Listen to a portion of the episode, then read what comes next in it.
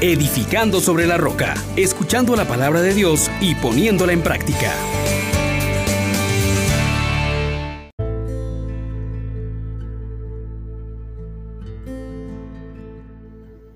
Paz y alegría en Jesús y María. Le saluda su hermano Juan Elías de la Misericordia Divina, lleno de agradecimiento con Dios en este día en que celebramos al Padre. Este Dios que es Padre, que es nuestro Abba, que sigue estando con nosotros y que nos muestra su misericordia.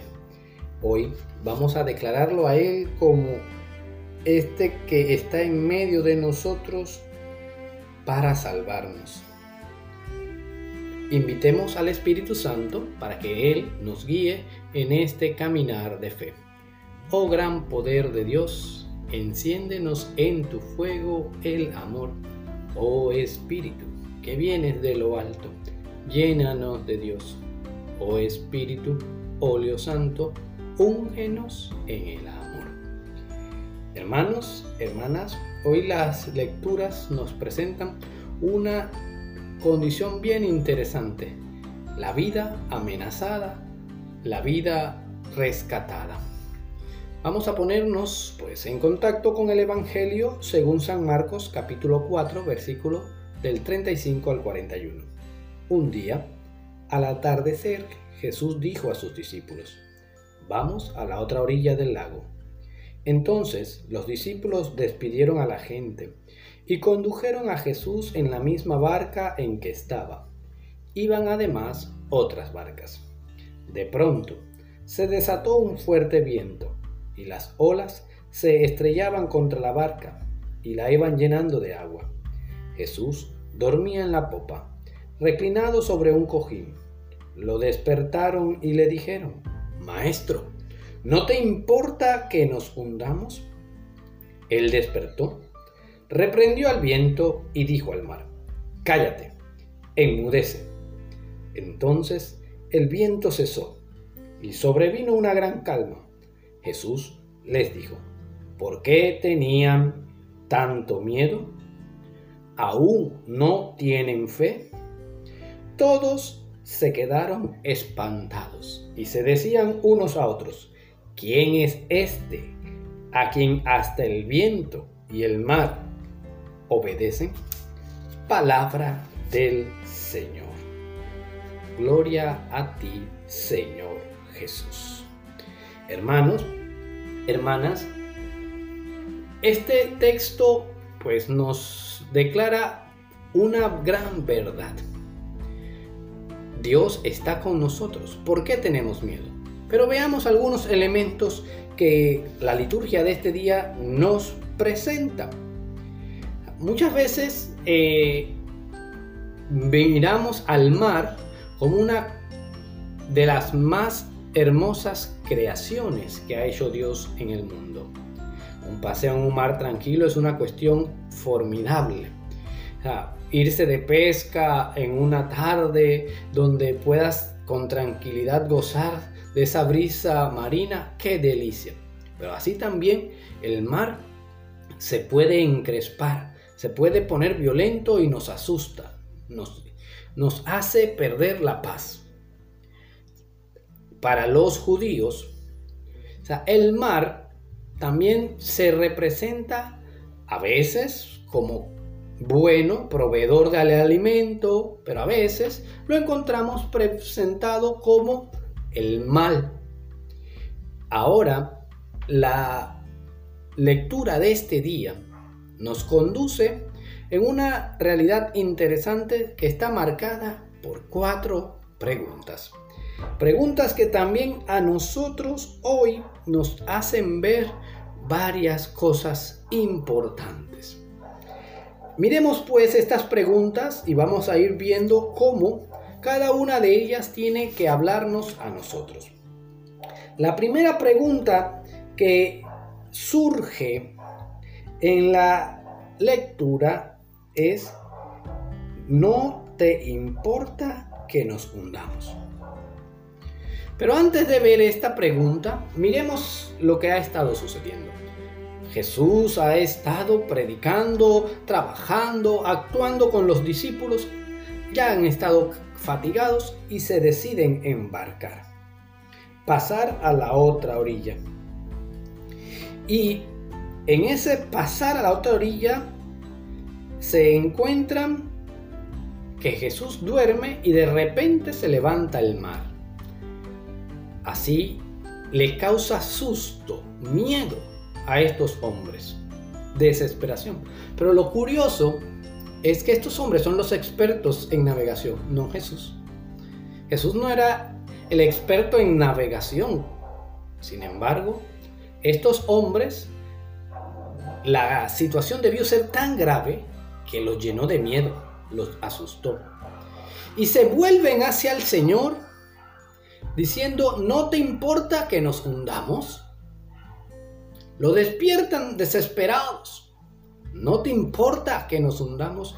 Y sucede que muchas veces, cuando nosotros hemos confiado en nuestras propias fuerzas, cuando nosotros hemos caminado según nuestros propios criterios, y surgen problemas que no podemos controlar, entonces nos volvemos desesperados hasta reclamando dónde está Dios. ¿Cómo es que tú estás dormido mientras a mí me está pasando esto? ¿No te importa que me vaya mal? ¿No te importa que yo caiga y no me le pueda levantar? Esta pregunta se la hacemos constantemente a Dios cuando vemos que nuestras fuerzas no son suficientes, cuando tomamos conciencia de nuestra pequeñez. Pero también la hacemos muchas veces con altivez, reclamándole a Dios, ¿dónde estás? Hey, Dios va a actuar. Pero también le va a llamar la atención. Oiga, yo estaba aquí. ¿Cómo es que no me importa?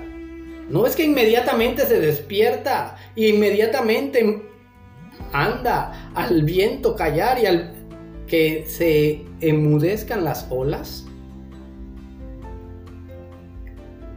Oigan, hermanos, atiendan, Dios le importas. A Dios no le agrada la muerte de sus amigos. A Dios le duele cuando tú y yo, desesperados por las causas que sean, a veces nuestras, a veces de nuestro entorno, sucumbimos. ¿O es que no te acuerdas que en el Padre nuestro ha dicho, y ya orado por ti y por mí, diciendo, no nos dejes caer en la tentación. En la tentación de la autoconfianza, de la autosuficiencia, de la soberbia. Dios está aquí contigo. Le preguntamos muchas veces a Dios, ¿dónde estás? No te importa mi vida. Pero hay una respuesta de Dios. Estoy aquí. Actúo para salvarte. Ya te he salvado en tu en el Hijo que se ha entregado por ti. Puedes volverte a Él con confianza. Pero sabes que hoy, ahora, Jesús nos hace dos preguntas también a nosotros. La primera es, ¿por qué tienes tanto miedo? ¿Por qué normalmente nos desesperamos cuando las cosas no salen como yo quiero? ¿Mm? ¿Acaso no tienen fe? Dos preguntas. Y en la primera podemos pensar en que tenemos miedo depender de Dios. Tenemos miedo porque esto nos exige, porque nos ubica en nuestra propia realidad de criaturas y nos da miedo que las cosas sean más grandes que nosotros. Nos da miedo perder la vida, pero es que la hemos puesto en aquellas cosas que no la pueden sostener. Nos da miedo, hermanos, porque creemos que estamos solos. Nos da miedo porque sencillamente pensamos que Dios se ha olvidado de nosotros. Pues no, Dios no se ha olvidado de ti. Dios está contigo. Y aunque tú creas que Él duerme, todo está bajo control. Y ahí aquí donde aterriza la segunda pregunta. ¿No tienes fe? ¿Será acaso que no conoces a ese Jesús con el que estás caminando? Necesitamos tener esa experiencia de ese Dios en el que puedo confiar, del que nunca me va a defraudar.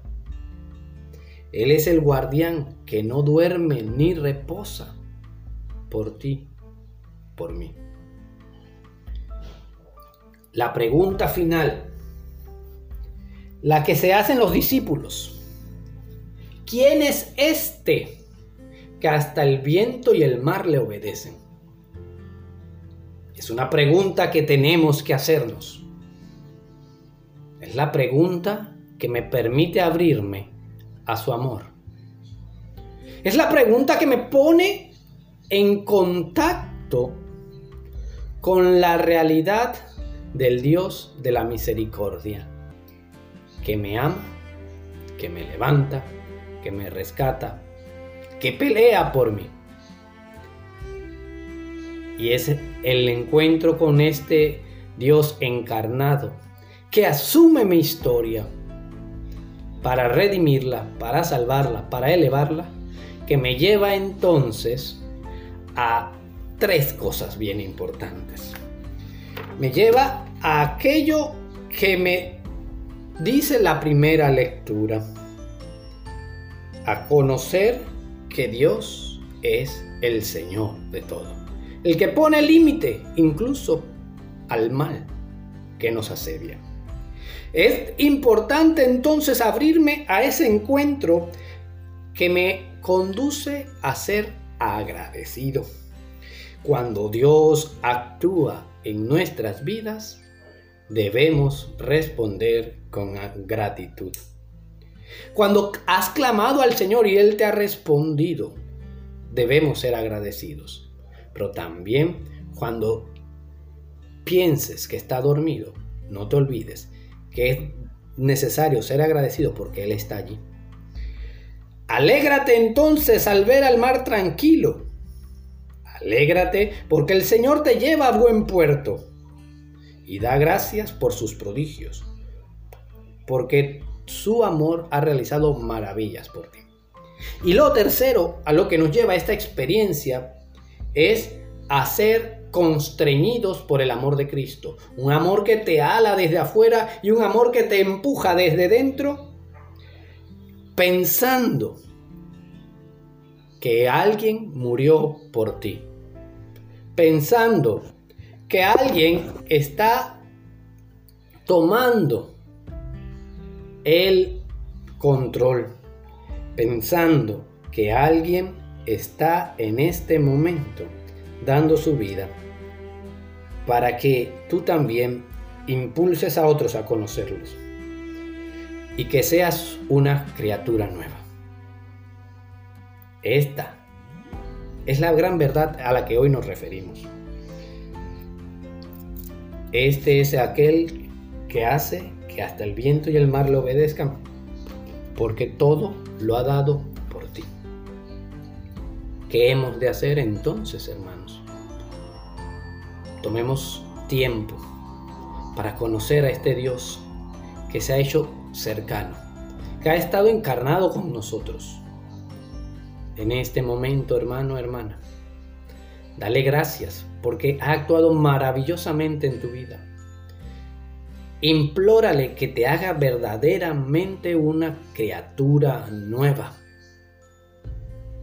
y dale gracias proclamándolo a todas las naciones, obedeciéndolo en todo, confiando en Él. Padre nuestro, que en este día, en que recordamos a todos los padres del mundo, que tú seas honrado por nosotros, tus hijos, con la confianza, con el agradecimiento y con la entrega de nuestras vidas en obediencia y en amor, promulgando al mundo tu misericordia. Bendice a todos los padres que a imitación tuya tienen el don de la paternidad, para que nos llenen a nosotros de confianza, de gratitud y de perseverancia en la fe, haciendo de nosotros hombres cada vez más alcancen la estatura del varón perfecto Jesucristo. Bendiciones para todos.